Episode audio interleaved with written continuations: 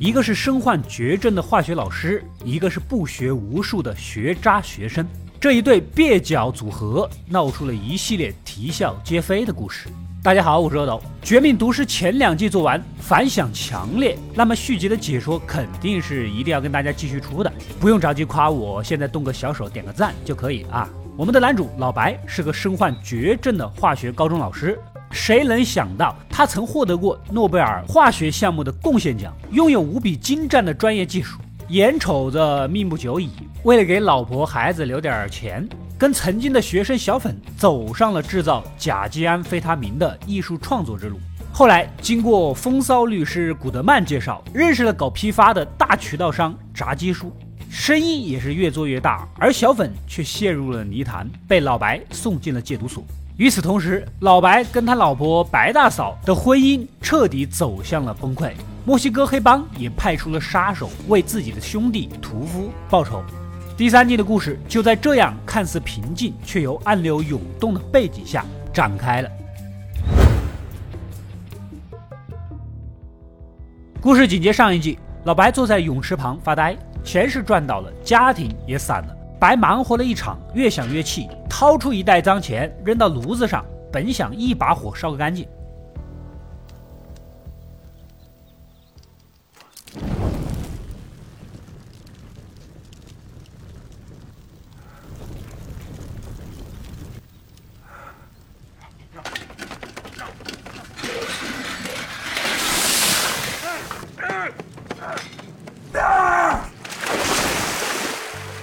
刚一点着啊就后悔了气归气这是自己死后留给老婆孩子的呀。两口子闹着分居在缉毒局工作的妹夫汉克啊过来帮忙收拾行李。顺势抓起他的一袋子脏钱还挺重好奇的问了问这里面装的什么东西呀 i'ma i'm pulling for man i'm i'm pulling for no heavy lifted we got in there cinder blocks. Half million in cash. That's the spirit. 汉克是万万没有想到，作为缉毒警察，他现在正在给人运送脏钱。隔天，学校为空难开了个悼念会，轮到老白发言。他一反常态啊，说这都不是个事儿，才死了一百来人，放眼整个空难史都排不进前五十之类的，搞得全校师生是瞠目结舌。很明显呢，经过一系列的风波，老白的价值观发现了巨大的转变，但此刻的他还没有意识到。隔天，白大嫂找上门，话不多说，一张离婚协议直接拍到桌上，签吧。老白完全无法接受。我所做的一切都是为了这个家，而你不领情还要跟我离婚。可白大嫂直接摊牌了。You haven't heard any of it at all. You're a drug dealer.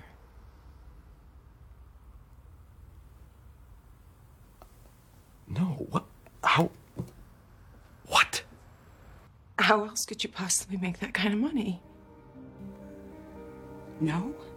事到如今，没有什么必要隐瞒了。他直接承认了一切。白大嫂呢，无话可说。这个事儿要是捅出去，不仅自己跟孩子都会受到牵连，在缉毒局工作的汉克也要受到波及。所以，他答应老白不会举报，但是这个婚必须要离，彻底的划清界限。老白心如死灰，接回了戒毒成功的小粉。他花了好长时间才走出女友珍妮惨死的阴影，而现在呢，也了无牵挂了，一门心思就想搞钱。It's all about accepting who you really are. I accept who I am. And who are you? I'm the bad guy. 可老白为了挽回家庭，说什么呢也不做了，跟炸鸡叔也坦言要金盆洗手。这么顶级的货，市场反响强烈，炸鸡叔是可遇不可求，怎么可能轻易放他走呢？提出了个建议，给你三百万美金，最后再干三个月，到时候要走要留都随你。老白呀，有那么一丝心动，可想了想，钱再多也换不回老婆孩子了。还是拒绝了。不知道大家还记不记得前两季那个出生于墨西哥黑帮的屠夫，组织在得知他的死讯之后，立马派出了他的杀手兄弟面瘫二人组去找老白报仇啊！来到边境为了偷渡，两个人随便找了家人，换了一身破旧的衣服，然后留下奔驰车的钥匙就走了。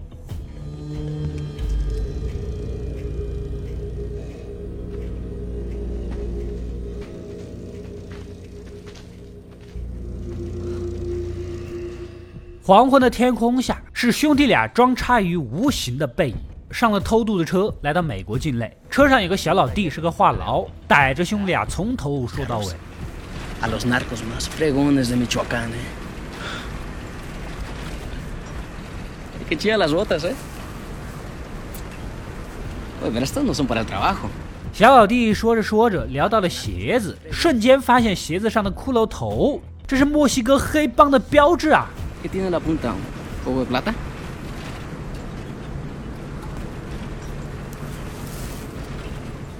霎时间，三双眼睛相对，刚才还滔滔不绝的小老弟陷入了深深的沉思。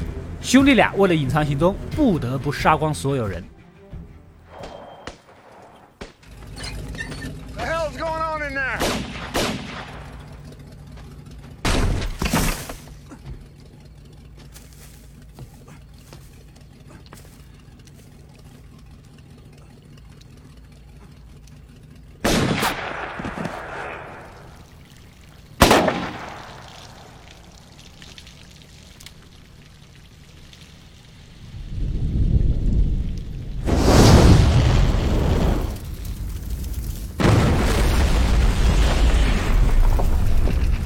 一把大火毁尸灭迹，头也不回的走了。来到老年人活动中心，找到长辈丁丁叔，翻出一本字母表来拼一下凶手的名字。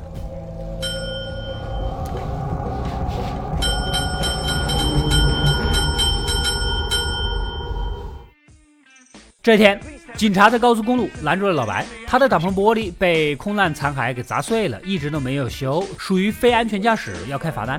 本来是个小事儿，可老白被家庭关系搞得心乱如麻，竟然直接跟警察对喷起来了。Did you even hear what I said? Sir, calm now down. you're giving me a ticket? Sir, this is your me? last warning. Gotta be kidding me! You got about two seconds to stand down, or oh, I'm what? going to pepper spray. Are you gonna pepper spray? You understand perfect. that? That is just perfect. Pepper spray the man who's expressing his opinion under the First Amendment. 毫无疑问，被胡椒水制服。没多久，妹夫汉克赶到警局来将人接走。两人在车里沉默了良久。另一边，律师古德曼也听说了他们夫妻俩闹离婚的事儿，出言献策。那还不好啊？你可以一门心思搞创作了，赚个钱，换个老婆不就行了吗？按一般人的逻辑，这话听起来也没错。但是老白搞艺术就是为了家庭，如果艺术搞不了就换老婆，这不是本末倒置吗？一来二去没谈拢。古德曼呢是个谨慎的人，也害怕白大嫂可能会举报而牵连他，转头就联系上了杀手老麦克，让他暗中给盯着。隔天，老白下班回家，发现儿子啊坐在门口，他暂时也不知道这些事儿，对母亲把老爸扫地出门是深感不满。这不呢，一放学就过来看一看。他也是心情复杂呀，既心疼儿子，又不能实话实说，只能开车将人送回去，想着再跟老婆谈一谈。但对方唯恐牵连孩子，铁了心的要离婚。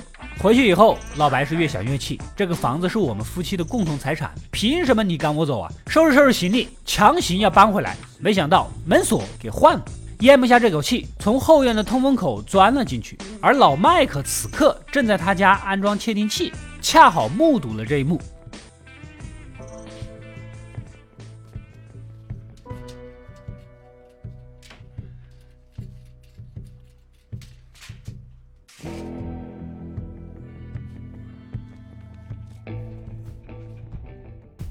刚出门，发现面瘫兄弟过来寻仇，眼看两人掏出一把斧头，杀气腾腾的潜入，赶紧打电话通知炸鸡叔。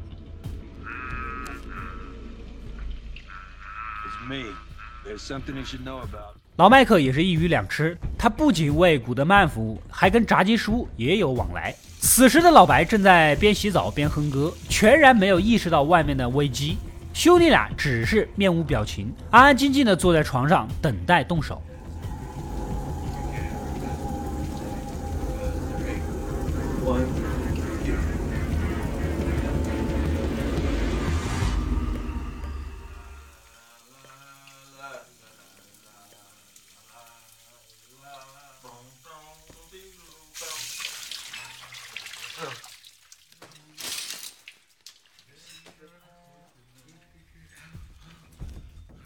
然而，炸鸡叔赶紧发了一条短信过来，坚决要保住老白啊！这俩兄弟呢，也是认识炸鸡叔的大名的。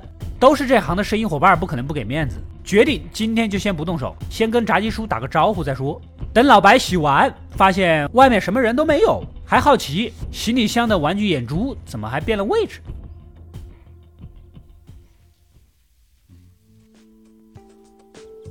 等白大嫂回家，看到老白，气势不大一出来，直接报警。没过多久，儿子回来了，看到父亲是无比高兴。紧接着，警察也来了，做了个调查。Hello, ma'am. We were called about a disturbance. It's more of a trespassing situation, really. You, you called the cops on dad? Did he strike you? No. Has he ever hit you? No, this is not about violence. This is about trespassing. About him being here against my will. Okay. Trespassing. You're divorced then. No, working on it. Um, Is it possible maybe he's broken any laws that you know of? Anything at all? 这第一没有家庭暴力，第二还没有离婚。老白回自己的家合理合法，白大嫂又不好多说什么，这个事儿只能这样了。 这边的小粉找到古德曼，取回寄放在这里的赃款啊，顺带有个生意想跟古德曼合作一下。隔天，古德曼就找到了小粉父母，要拍下他们曾经将小粉扫地出门的房子。原本售价八十七万，他开口就砍到四十。You wiggle us on down to 400, and you got yourselves a deal. 400,000? What is that, a joke? 这个砍价方式绝对是跟咱菜场的大爷大妈们学的吧？紧接着，他不紧不慢地说道：“听说这个房子地下室曾搞过艺术创作，但资料上没有写。要是我发起诉讼，估计政府会扣押冻结的吧？就说你们卖不卖吧。” one that used to be in the basement. I looked over your signed disclosure statements, and I don't see any mention of a meth lab. No, no. Oh, you got your termite inspection. That's good. But no meth lab. Now, meth contaminated property past the buyer. I mean, could have been a good deal for you. Too bad. Now, I could file a suit and encumber this property indefinitely, or could start some criminal proceedings. But I don't think any of us want that. Now, do we? How about it, counselor? Do you concur? 小粉的父母只能妥协。到了搬家那天，远远的望见儿子走来，还提醒他呀房子卖了。结果没有想到，小粉一脸淡定的开门进屋。house has been sold. The new owners are expected at any moment. Where do you think you're going? Inside. Bought the place.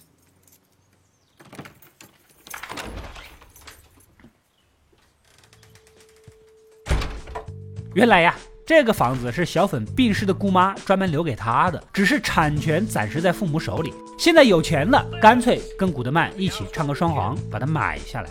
古德曼替他搞定了房子的事儿，作为回报，想要小粉去劝老白出山，大家都发财。然而，小粉知道老白的决心，所以他要自立门户。你想要极品货，我给你做就是的啦。接着独自开着房车去郊外搞创作。另一边的炸鸡叔跟墨西哥黑帮大哥地中海、丁丁叔啊，还有面瘫兄弟会面，商量老白的事儿怎么解决。炸鸡叔是开门见山，老白跟我有生意往来，这个人呐、暂时绝对不能动。丁丁叔是疯狂摇铃，以示不满。Lo necesito.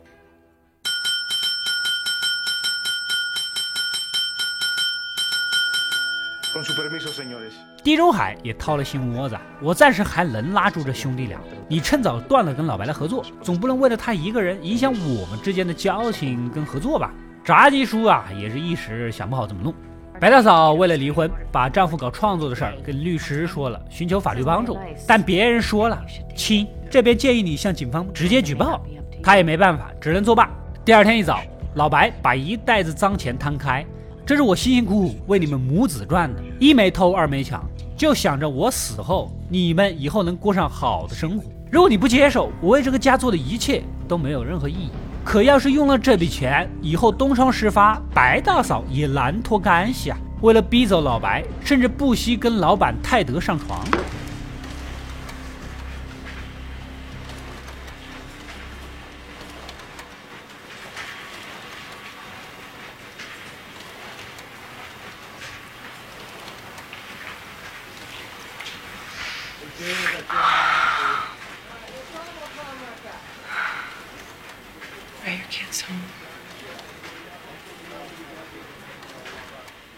回去以后还面无表情的把这个事儿跟老白说了。Idad 老白脸都绿了呀。另一边的老麦克把夫妻俩的录音交给了古德曼听一听。It's a good or bad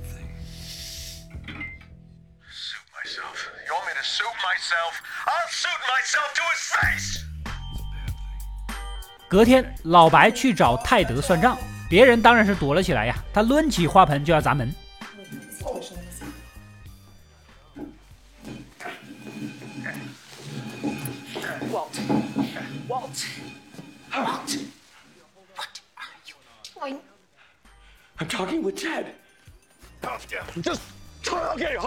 被保安轰走的他还不服气还想钻后门进去接着被赶来的老麦克强行带到了古德曼的面前。Ow! What do you want? What do you want? Hey! What the hell is wrong with you? 言语中，老白一愣呐、你是怎么知道这回事儿的？难道在监听吗？古德曼意识到自己说漏了嘴，赶紧解释。About Skylar, about where to find me just now. How did you know? That's just my meticulousness. Don't bog down in detail, Walt. The lesson here. Did you bug my house? You strongly hinted that I should. You were worried about your wife. Remember? You were concerned she might say something to the police. What? No, no, that that's not true. When the hell did I say that? On the one hand, sure, she uh, snuck off the reservation to get some dirty, damp, and deep. On the other hand,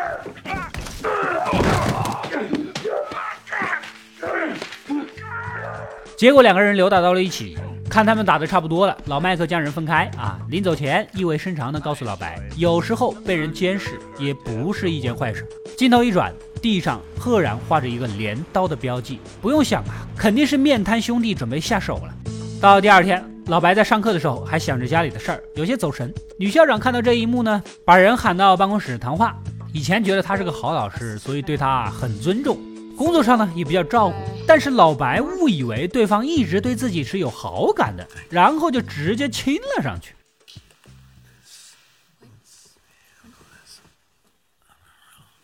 Well, hey! Walt, what's wrong with you? 结果就被炒了鱿鱼。一出门呐，正好遇到小粉来找自己，他在郊外弄了一批货，方法呢是照老白的，想让他介绍卖给炸鸡叔。老白看了一眼货，一个地铁老大爷的脸，这就是一坨屎啊，拿得出手吗？ what do you think? It's good, right? What in the hell is this? What? Well, sorry, I can't help you.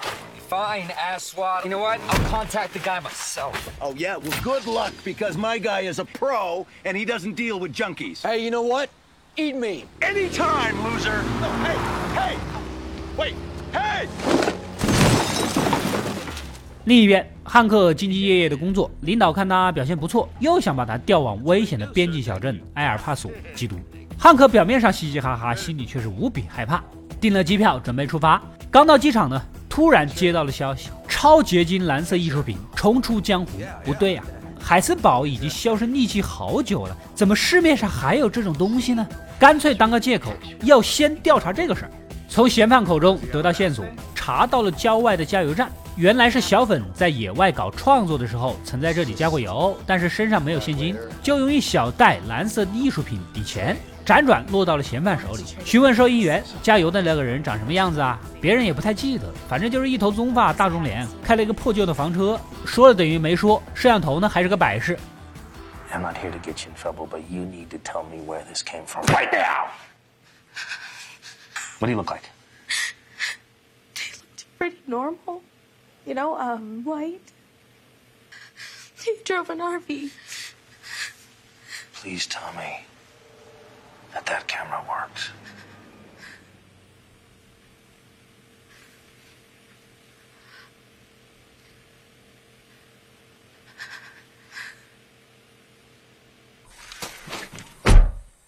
Kill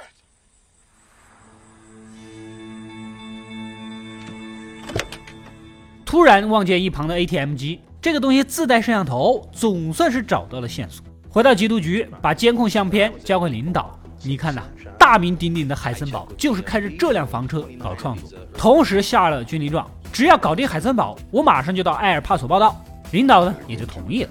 这边的小粉又找到古德曼，想让他搭桥认识下炸鸡叔，但是古德曼也没见过炸鸡叔，由老麦克来搭线。之前说过的，炸鸡叔一向谨慎，从来不跟赌狗做生意。但是转念一想，或许可以利用一番，让老白重新出山，也就暂时答应了。跟小粉约好交易地点，一手交钱一手交货。小粉把钱数了一数，少了一半，怎么回事啊？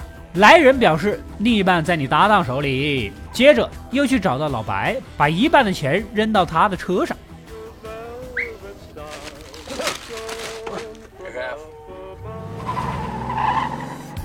其实啊，就是装作不知道他们散伙了，逼着小粉去找老白扯皮，老白肯定会过来退钱，然后才有机会好言相劝。那么老白究竟会怎么选呢？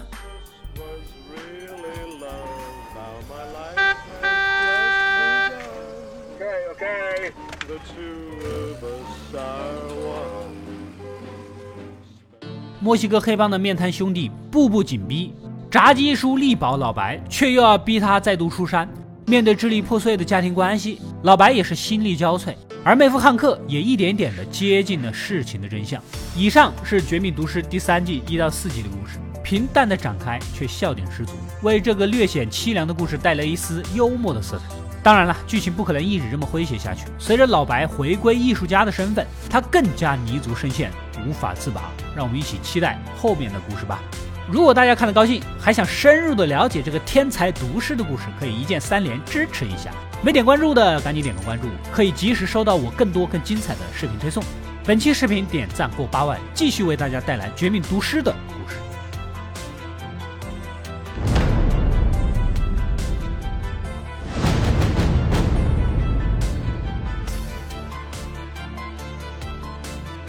我是阿斗，一个让你沉迷于故事的讲述者，浓缩电影精华，又不失它本来的魅力。